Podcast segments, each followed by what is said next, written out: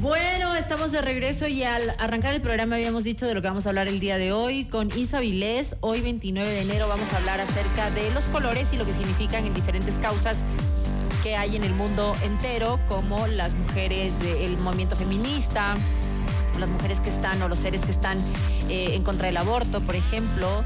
Hay muchísimas causas y sus causas tienen sus colores y hoy vamos a hablar el porqué de estos colores y por qué deberíamos respetarlos, usarlos y saber el trasfondo de cada uno de ellos. Bienvenida Isa.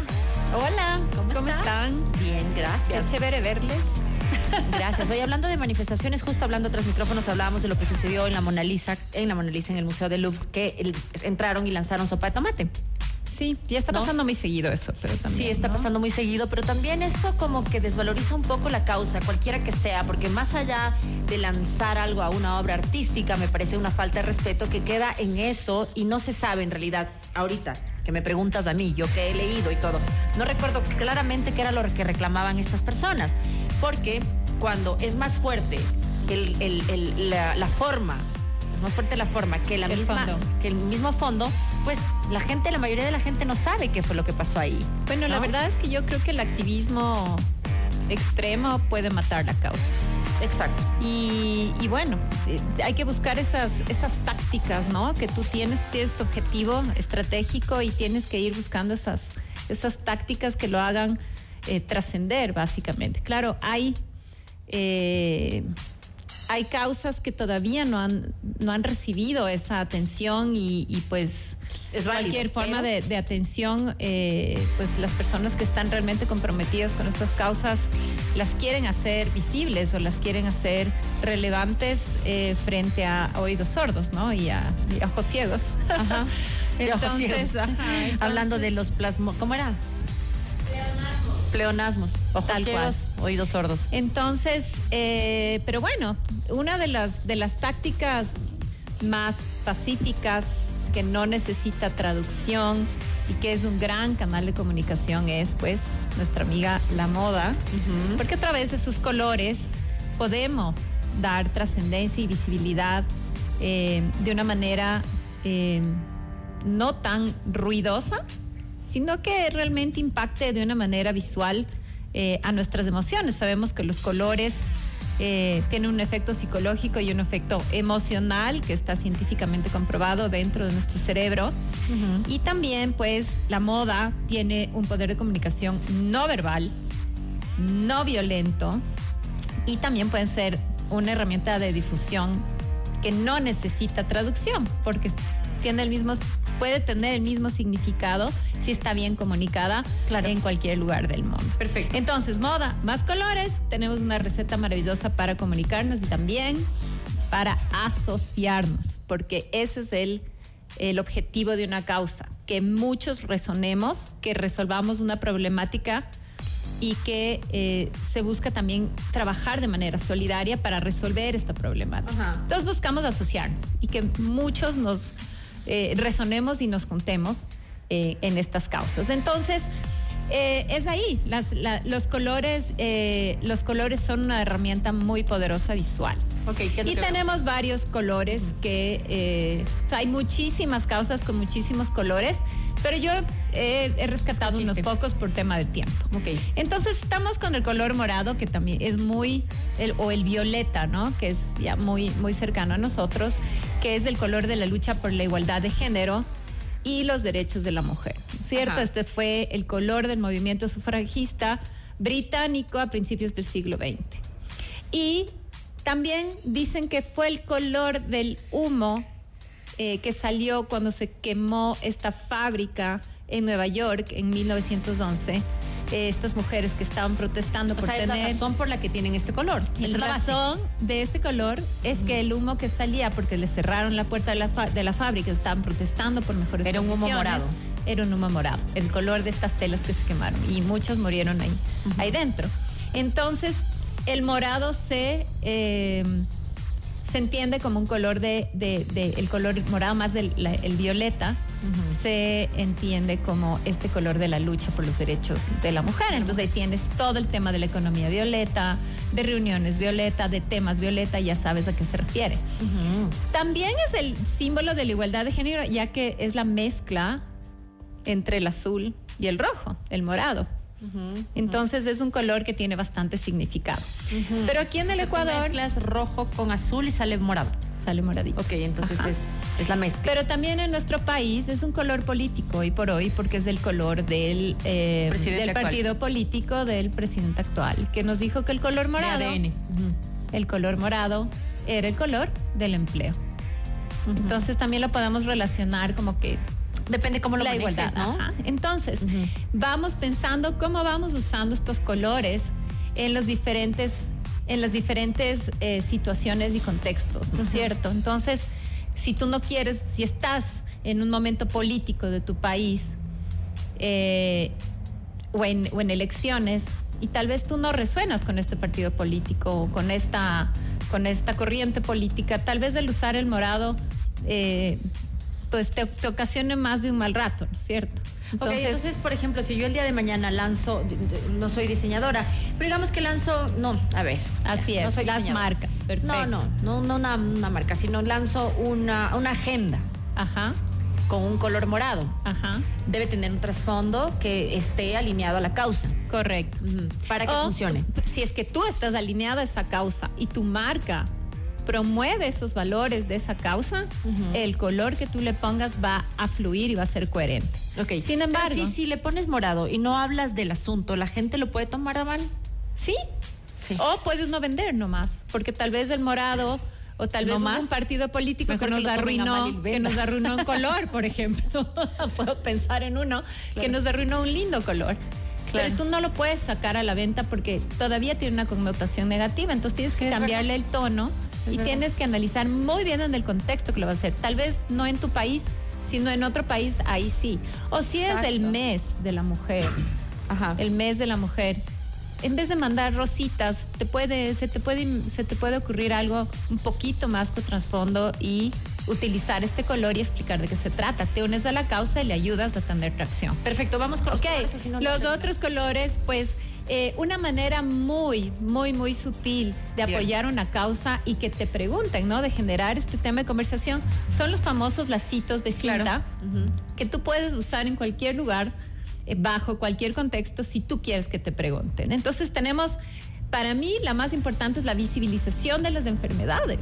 Claro. Entonces el lacito me parece maravilloso porque el lacito no solamente está para ponérselo cuando es 29 eh, de octubre y todos estamos en contra del cáncer de seno y que te hagas de los chequeos 19 de octubre, ¿no? 19, en octubre Ajá. 19. Sí. Eh, o, para que te hagas el chequeo, para recordarte el chequeo. Pero cuando lo llevas puesto y estás frente a gente, entonces llevas una y eso va a llamar la atención. Y ayudas a que esa causa suene. Suene y tenga atracción. Cualquiera de los colores. Puede los ser colores. puede ser. El rojo es la lucha eh, contra el SIDA. El rosa, el cáncer de seno, el verde, que es la donación de órganos, la depresión de los infantes, el amarillo, la endometriosis, el gris, la diabetes, el dorado, el, el cáncer infantil, el azul es el autismo.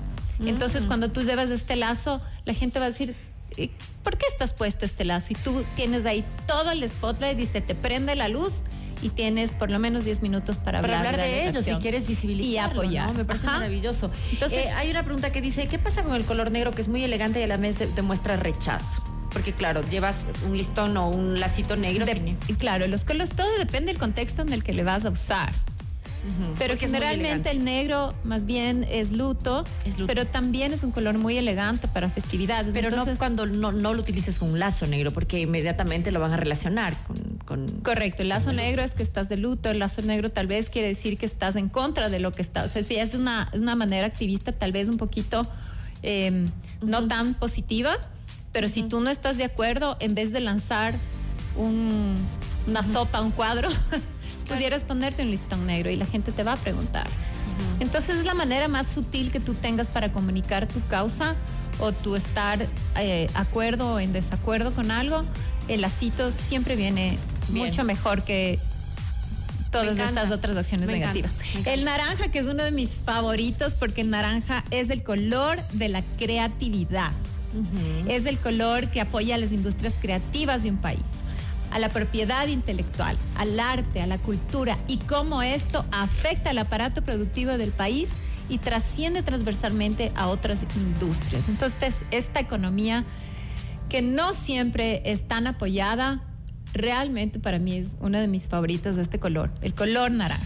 También es el color de la prevención y la erradicación del maltrato a la mujer. Entonces, si tú quieres apoyar una industria creativa o tú quieres hacer una presentación de tu industria, de tu, si eres parte de la industria creativa y quieres hacer una presentación, quieres llamar la atención, quieres apoyar al resto de, eh, de, acciones creativas, al arte, a la cultura de tu país, usas el naranja.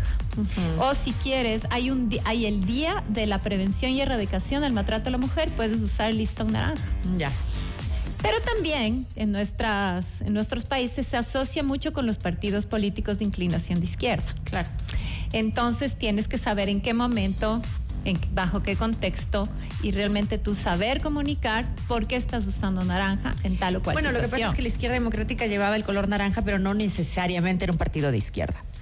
Pero en el resto de países, en Chile, por ejemplo, mm. sí hubo un movimiento naranja de, mm, de izquierda. Entonces, tienes que Tenemos el verde botella que es tenemos el azul, que el azul a mí me encanta porque es el color de la calma, de la estabilidad. Entonces aquí yo puse la foto de los de los ah, de la ONU. de, Facebook, Twitter, y LinkedIn. Es de, el de la tecnología, también es del de la paz, tú sabes, los cascos azules de la ONU, este, son esta organización que va a, los campos de, guerra o de las situaciones de guerra y son los únicos que no, que van a ayudar que van a ayudar, van a, van a apoyar eh, a rescatar eh, heridos, a, sanar esto. Em, es también el color de las cosas políticas de derecha. Y el color que apoya la investigación y la concientización del autismo. Yo puse aquí una, una foto que a mí me encantó de, la princesa Kate y el príncipe William de, de Inglaterra. Y es rey, no, es príncipe todavía. Em, esos usaron, empezaron a usar, usaron azul mucho tiempo cuando fue el relajo con el hermano. Mm. Porque eso significaba llamar a la paz, a la tranquilidad. Llamar a la tranquilidad, a la estabilidad. Nosotros estamos estables, somos una familia estable, mis hijos se visten de azul, y me he visto de azul, estamos bien. Mm. Entonces también hay que chequear eh, cómo puedes comunicar eso eh, sin, dar un testimonio, un ¿cómo es? Testimonio comunicado oficial. el verde, el verde es el color de las causas ecológicas, de las acciones ecologistas. También es un color de la esperanza, pero en Irán es, es el color del movimiento activista que busca reformas democráticas en su gobierno. Y esto ha ocasionado muchísimas...